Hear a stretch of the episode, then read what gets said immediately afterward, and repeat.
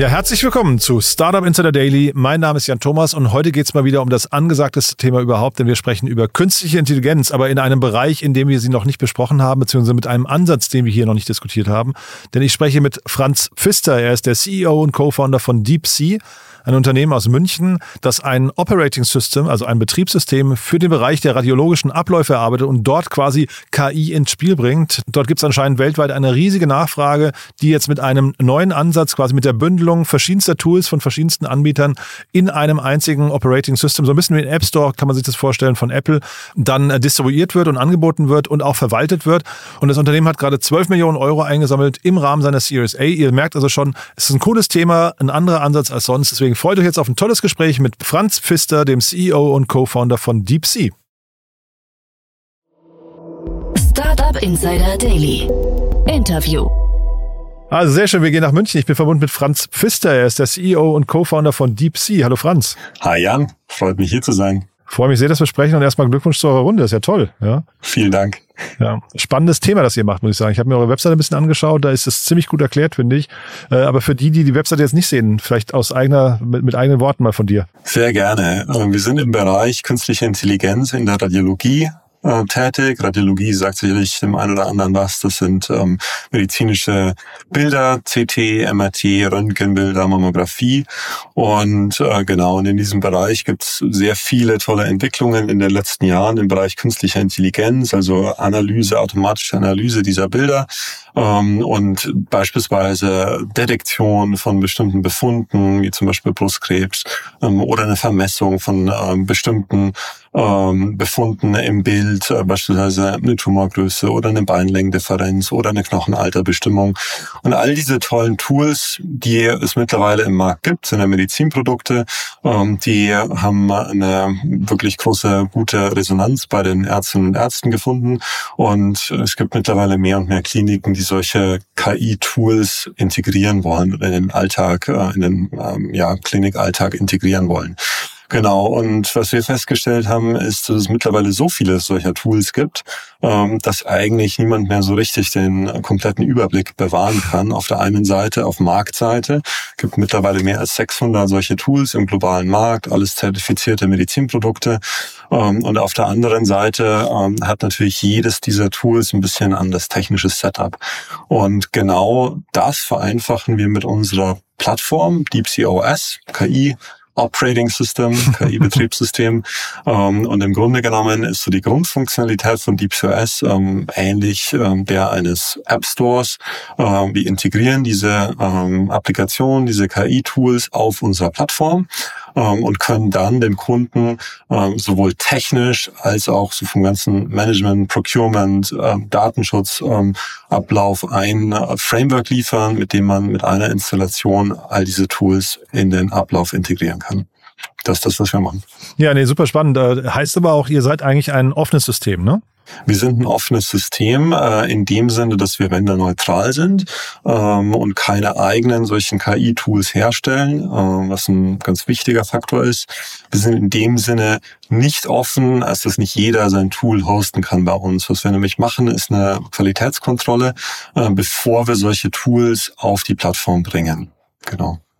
Und das ist vielleicht dann auch der Unterschied zu so einem App Store wie von Apple oder vielleicht noch, noch mehr als äh, von Google. Ne? Ähm, denn äh, die, die prüfen ja zum Teil auch, aber es, die geben ja keine Empfehlungen ab. Da, ich glaube, die sind, da geht's einfach nur so ein paar Grundthemen. Ähm, es darf irgendwie keine Spyware drauf sein, es darf irgendwie, keine Ahnung, die Altersklassifizierung muss stimmen und so weiter. Aber bei euch ist wahrscheinlich schon damit verbunden auch eine Empfehlung eigentlich, ne? Empfehlung indirekt vielleicht, ähm, aber bei uns ist eher nochmal eine Qualitätsüberprüfung. Ähm, genau wie du gesagt hast, gibt's bei uns auch so Hygienefaktoren Faktoren. Also es müssen Medizinprodukte sein, der Use Case muss irgendwie sinnvoll sein ähm, und äh, die Performance-Angaben müssen sinnvoll sein, ähm, etc. Und was wir aber dann noch on top machen, ist, äh, wir schauen uns das Ganze nochmal auf einer klinischen Ebene tatsächlich an. Ähm, wir prüfen die Lösungen, indem wir auf eigenen Daten testen. Das ist ja ein riesiges Thema gerade in der Industrie. KI-Sicherheit, funktioniert die KI so gut, wie man äh, das von der KI erwartet oder sich erhofft.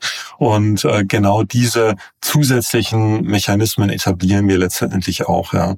Und dann könntest du sagen, dass es indirekt eine Empfehlung ist, nämlich die, die äh, sozusagen auf der Plattform verfügbar sind, haben ähm, erfüllen einen gewissen Qualitätsstandard. Mhm. Euer Geschäftsmodell, wie ist das dann? Ähm, ist das quasi das Listing bei euch schon, an dem ihr verdient? Ist es quasi die Präsenz auf der Seite oder ist es hinterher die, ich weiß nicht, Provision bei der, bei der Installation? Genau, also es ist äh, letztendlich ähm, Success Fee ähm, ähm, basiert oder Success basiert. Äh, das Listing an sich äh, kostet nichts. Ähm, wir verdienen sozusagen dann, wenn die Applikationen auch genutzt werden. Und ähm, dadurch, dass bei uns auch der ganze Compute mit dabei ist, wir machen das ganze Hosting der Lösungen, stellen also auch die Serverinfrastruktur zur Verfügung, ist es dann ein komplett äh, Preis für den Kunden, äh, der volumenabhängig ist ähm, und wir bekommen von den Herstellern äh, eine prozentuale Fee. Im Affiliate-Markt kennt man das ja auch, ne? Also ja. Das, ja, ist so, klingt ein bisschen ähnlich, ne? Ähm, das heißt aber, die, der Support zum Beispiel hinterher, läuft der über euch? Ähm, also wenn jetzt, sagen wir, äh, einer eurer Kunden ein Problem hat mit einer Software, wendet er sich an euch, äh, wie man sich vielleicht auch, weiß nicht, an den Apple App Store in bestimmten Punkten vielleicht wendet oder läuft das komplett an euch vorbei? Super Frage. Also im Grunde genommen läuft alles über uns, auch der Support. Ähm, Im Grunde genommen äh, vereinfachen wir eigentlich all diese Prozesse. Also du hast ja sozusagen das Procurement, ähm, da fällt zum Beispiel die Kaufentscheidung rein ähm, vom Management von so einem Krankenhaus, von einer Radiologiekette. Äh, Datenschutz ist ein Riesenthema. Wir ähm, hantieren da ja mit letztendlich Gesundheitsdaten äh, von Patientinnen und Patienten. Ähm, Cyber Security, extrem wichtiges Thema. Ähm, und dann gibt's noch so ein paar andere administrative Topics. Also dieser ganze Procurement-Stream wird von uns äh, abgebildet. Dann der technische Stream, also das Hosting der Lösungen, die Pseudonymisierung der Daten in der Institution, so dass wir da voll und ganz äh, DSGVO-konform sind und den Datenschutz attribuieren. Ähm, und dann hinten raus natürlich auch Themen wie ähm, Installation, Freischaltung von neuen Lösungen äh, und dann auch das Support und das Service. Und das wird auch über uns abgebildet ähm, und ist ein Service, den wir den Kliniken mit anbieten. Mhm. In eurer Pressemeldung habt ihr gesprochen von einem propri proprietären KI-Betriebssystem, ne? ähm, so habt ihr es beschrieben.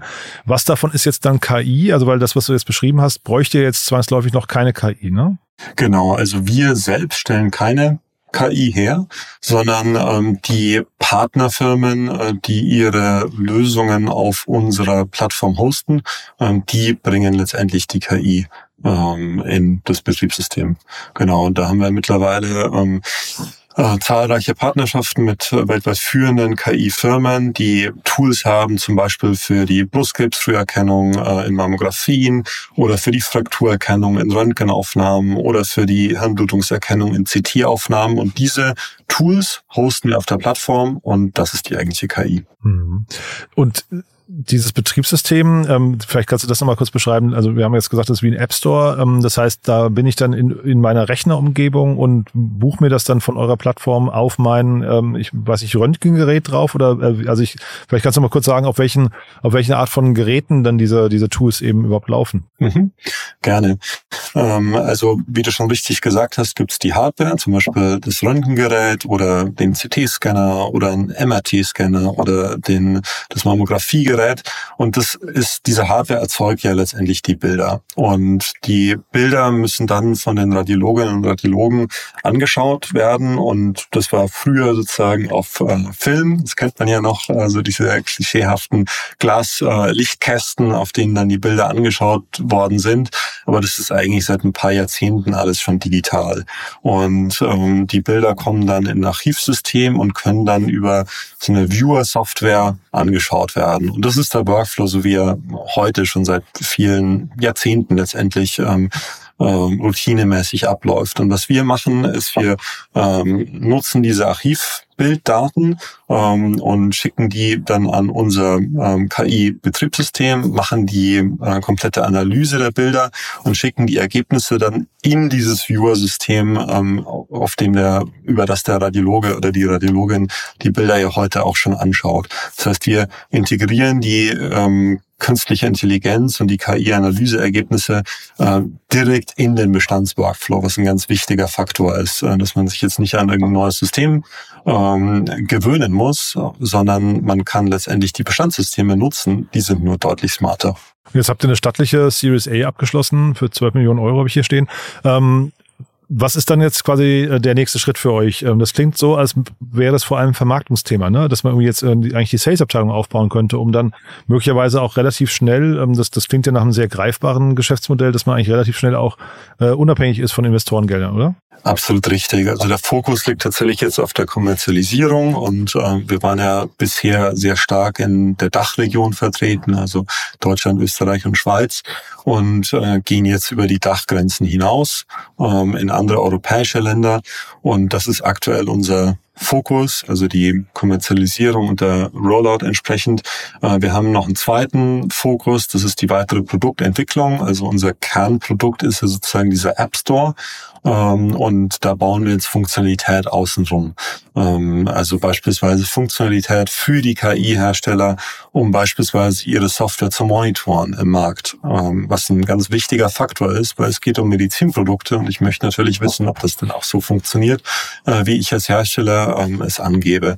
Äh, oder eine Möglichkeit äh, für die Radiologinnen und Radiologen ähm, Feedback zu geben ähm, bezüglich der KI-Ergebnisse. Und das sind alles äh, sozusagen Software-Applikationen, die wir jetzt auf diese bestehende Infrastruktur aufbauen. Mhm. Ähm, genau. Nee, super spannend. Aber da, sag mal die Herausforderung dann, weil das ist mir gar nicht klar. Das klingt jetzt so nach einem ziemlichen Durchmarsch eigentlich bei euch, ne? Es gibt genug Herausforderungen. ja.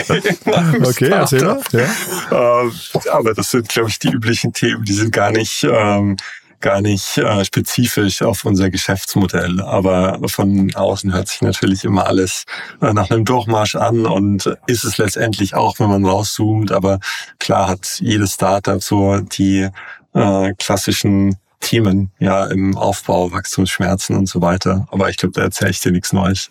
Nee, nee, ich versuche nur gerade mal ein bisschen zu erfüllen, wo das bei euch sein könnte, weil also klar, man sucht vielleicht immer die richtigen Teammitglieder und weiß nicht, ob man sie findet. Ne? Das ist wahrscheinlich so ein, so ein Thema, Stichwort Talent, ne? Das ist wahrscheinlich so eine Ecke, aber äh, das klingt jetzt erstmal so, als wäre euer Produkt quasi von der, von der, vom Reifegrad eigentlich so, als könnte man damit richtig gut arbeiten. Und ähm, das absolut, ja. Ja, deswegen frage ich mich gerade, was könnten jetzt so also, oder ist es die Internationalisierung, die euch Sorgen macht, Regulatorik? Ähm, also Sorgen macht mir relativ wenig generell. Ja, okay. Schon eine gute ähm, Grundeinstellung. Ich glaube, ja. sonst, genau, sonst, wenn man kein Grundoptimist ist, ist man, glaube ich, in dem, in dem Startup-Bereich falsch ähm, platziert. Ähm, nee, aber es sind halt jetzt so peu peu die klassischen Themen. Ich meine, wir haben äh, viele äh, Sachen aufgebaut und wenn man wenn man ganz am Anfang steht, macht man vieles manuell und jetzt äh, ist natürlich im nächsten Schritt für uns ähm, der der logische nächste Schritt, dass wir Prozesse professionalisieren, ja von HR bis hin zur Abrechnung etc. pp. Aber das sind eigentlich Routine-Themen, äh, die glaube ich jedes Startup, das so an der Schwelle steht äh, von ähm, Proof of Market ähm, und ähm, Product Market Fit äh, zu einer wirklichen richtigen Skalierung auch des Geschäftsmodells. Und natürlich machen wir auch diese Themen, haben viele dieser Themen schon adressiert, ähm, aber sind da bei manchen auch noch im Prozess. Wie groß kann das hinterher werden? Was denkst du? Ich glaube schon äh, ziemlich groß. Ähm, auf der einen Seite ist ähm, KI in dem Bereich eigentlich nicht mehr wegzudenken. Kann ich gleich noch eine Anekdote dazu erzählen. Ähm, und auf der anderen Seite ähm, ist es natürlich schon relativ gut skalierbar auch. Ja, dadurch, dass wir eigentlich als einzige Hürde, du hast gerade selber die Regulatorik genannt, äh, das ist eigentlich die einzige Hürde, mit der wir uns befassen in dem Sinne, äh, dass eben diese KI-Medizinprodukte, die wir auf der Plattform haben, in den Ländern, in denen wir sie vertreiben, natürlich auch zugelassen sein müssen. Das heißt, in jedem Land, in dem wir operieren, müssen wir schauen, okay, welches Subset ähm, unser Gesamt Lösungslandschaft können wir in diesem Land anbieten. Ähm, aber abgesehen davon ist eigentlich sowohl technisch als auch kommerziell ähm, das Geschäftsmodell sehr, sehr gut skalierbar und auch das Produkt sehr, sehr gut skalierbar, weil viele Produktkomponenten, die wir haben, laufen in der Cloud und das können wir ähm, letztendlich ähm, von Land zu Land einfach replizieren und auch letztendlich infinite hochskalieren. Jetzt habt ihr ja die Finanzierungsrunde abgeschlossen. Da steht ja wahrscheinlich, gibt's ja wahrscheinlich irgendein so Slide mit dem TAM, ne? mit dem Total Addressable Market. Wie habt ihr den berechnet? Gute Frage. Ähm, da gibt's noch relativ viel ähm, ja, äh, Unschärfe, sage ich mal, äh, weil der Markt selbst noch sehr, sehr jung ist und auch noch eine gewisse Unreife aufweist. Wir stehen da einfach gerade erst am, ähm, am Anfang, sozusagen was die Market Adoption angeht. Ähm, aber es gibt letztendlich zwei Möglichkeiten, wie man den, den Total Addressable Market berechnet und das haben wir natürlich nicht anders gemacht. Äh, das eine ist äh, letztendlich eine, äh, eine Bottom-up-Berechnung, ja, und das andere ist eine Top-down Berechnung. Und dann gibt's natürlich noch Market-Analysten, die sich das auch anschauen ähm, und die da gewisse äh, gewisse ähm, Market Insights noch mit berücksichtigen, die wir vielleicht jetzt so gar nicht hatten. Ähm, aber der Ballpark ist eigentlich immer immer dasselbe, ja. Cool, also ich finde, das klingt nach einem, nach einem coolen Modell. Wie, wie kamt ihr eigentlich auf die Idee? Wie, wie ist der Ursprung gewesen? Genau, das ist eine sehr, sehr gute Frage, ähm, weil wir haben eine, tatsächlich eine gewisse Evolution durchgemacht, ähm, als Company auch. Bevor wir überhaupt gegründet haben, war eigentlich meiner Mitgründerin, der Julia und, und mir klar, dass wir ähm, äh, Zugang zu ähm, Gesundheits Versorgung ähm, auf einer gewissen skalierbaren Ebene ermöglichen wollen. Und das wollen wir mit Technologie und mit Software machen. Das war so die Grundhypothese, ist letztendlich darin verwurzelt, dass ich selbst Arzt bin ähm, und auch in der Klinik einige Jahre gearbeitet habe.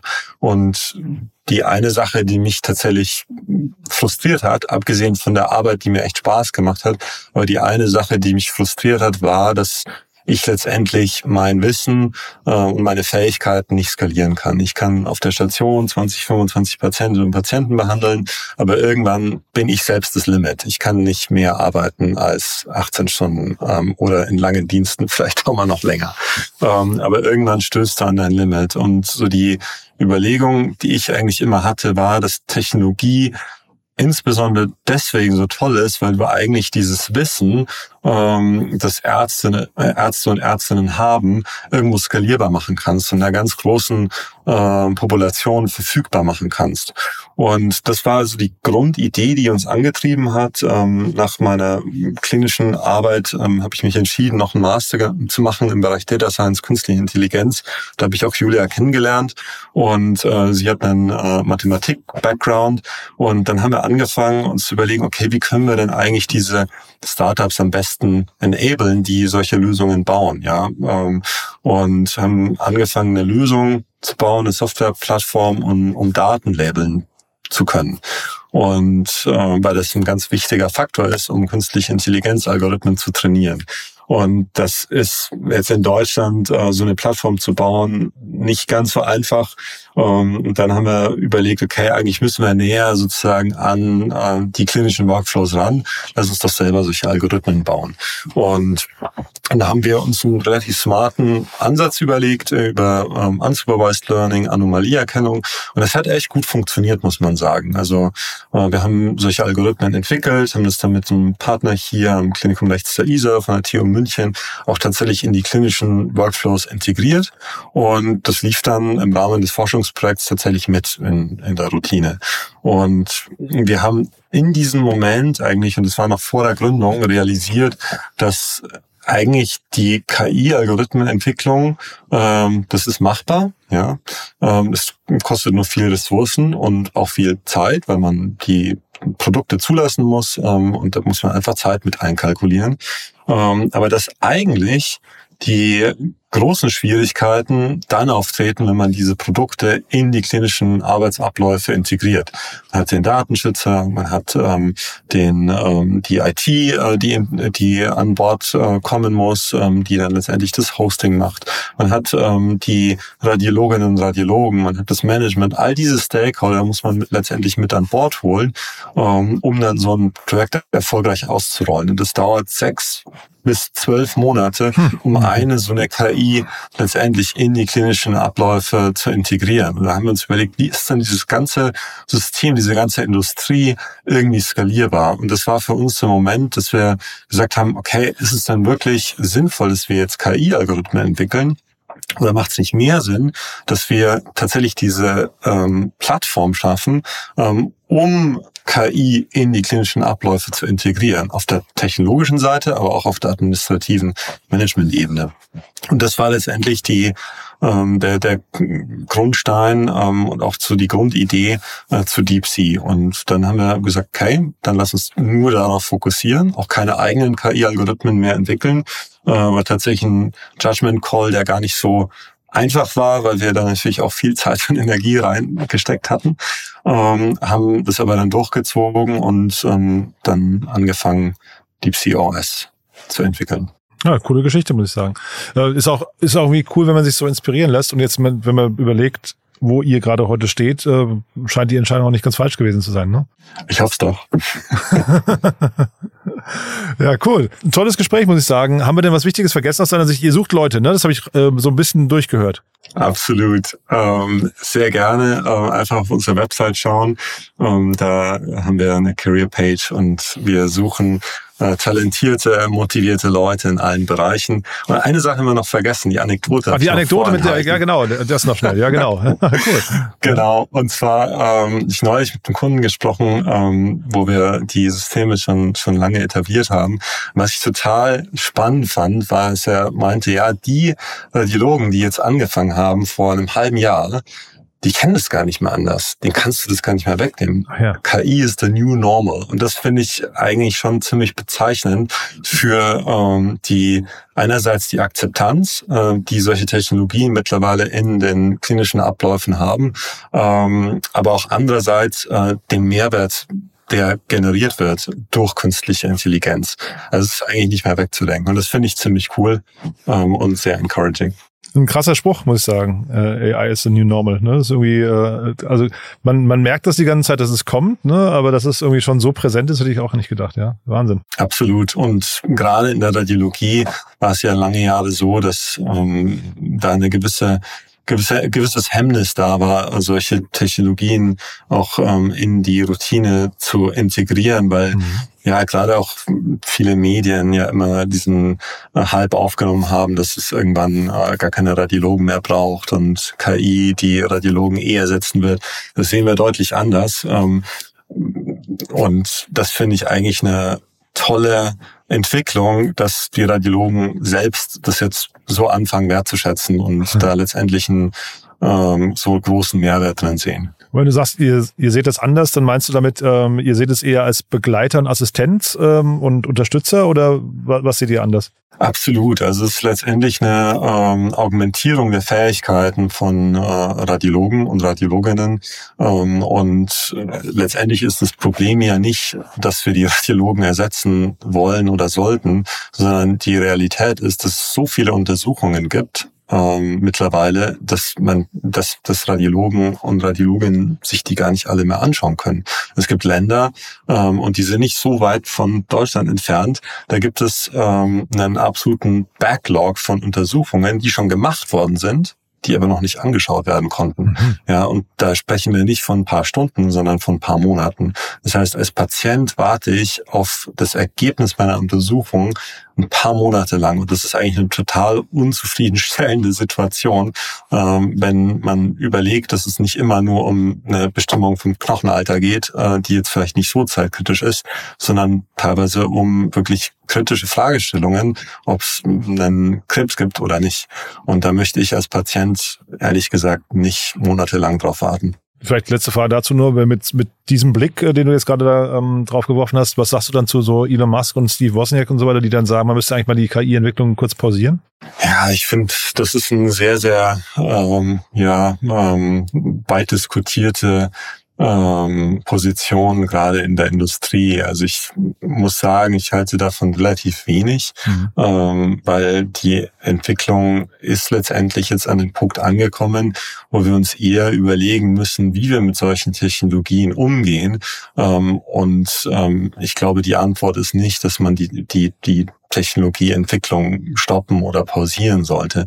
Eigentlich muss man eher ähm, überlegen, was ist so das ethische, ähm, aber auch technologische Framework, ähm, in dem wir mit solchen neuen Technologien äh, operieren können. Und das ist genau was, womit wir als Firma uns natürlich seit mehr als drei Jahren beschäftigen.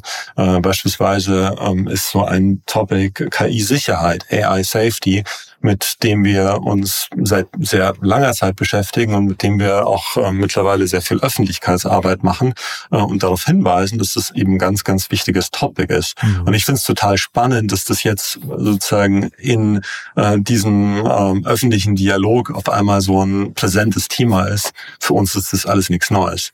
Wir beschäftigen uns seit Jahren genau damit, weil wir natürlich als Plattform auch in gewisser Weise das Mandat haben, äh, genau dafür zu sorgen, dass diese Technologien auch gut funktionieren. Sehr cool. Also schöner Blick nochmal zum Schluss hier, finde ich. Ähm, du hast vorhin vergessen zu erwähnen, dass ihr auch ein neues Office hat, äh, habt. Ne? Also du, ihr seid quasi jetzt in der schönsten Gegend Münchens, habe ich verstanden. Ne? Das heißt, wer bei euch anfangen möchte, sich für das Thema AI interessiert, hat jetzt auch noch ein tolles Büro. Und kann auf die Alpen draufschauen. Aus der Ferne. Ach, guck mal. Also das, das muss ich nicht. Jetzt, jetzt werde ich richtig neidisch. Du, Franz, hat großen Spaß gemacht. Ähm, danke, dass du da warst. Weiterhin viel Erfolg. Und ja, ich würde sagen, wir bleiben in Kontakt, wenn es Neuigkeiten gibt. Ich sag, sag gerne Bescheid, ja? Super, herzlichen Dank, Jan. Ja, bis dann gefreut. Tschüss. Super, ciao. Startup Insider Daily, der tägliche Nachrichtenpodcast der deutschen Startup-Szene. Ja, das war also Franz Pfister, der CEO und Co-Founder von DeepSea. Und ich habe es ja vorhin gesagt, das ist ein cooles Thema, finde ich. Ist ein Ansatz, den kann ich sehr, sehr viel abgewinnen. Äh, macht aus meiner Sicht hochgradig Sinn. Ich weiß nicht, wie es euch geht, aber mir hat es auf jeden Fall großen Spaß gemacht. Wenn es euch auch so geht, gerne weiterempfehlen. Ihr wisst ja, wir freuen uns immer über neue Hörerinnen und Hörer, die uns noch nicht kennen. Und wenn euch das Thema AI als solches interessiert, dann auch nochmal kurz die Empfehlung in die beiden Folgen, die wir bis jetzt mit Gabriel Matuschka von Fly Ventures aufgenommen haben zum Thema AI, da nochmal reinzuhören. Die findet ihr am einfachsten, wenn ihr bei uns auf der Plattform Plattform www.startupinsider.de vorbeischaut und dort einfach nach Gabriel Matuschka sucht, dann kommen auf jeden Fall diese beiden Folgen. Lohnen sich sehr. Gabriel ist wirklich ein alter Hase, was das Thema KI angeht, kann ich euch also auch nur empfehlen. Ja, in diesem Sinne, danke fürs Zuhören. Euch einen wunderschönen Tag. Ich freue mich, wenn wir uns nachher wieder hören und falls nicht nachher, dann gerne spätestens morgen. Bis dahin, alles Gute. Ciao, ciao.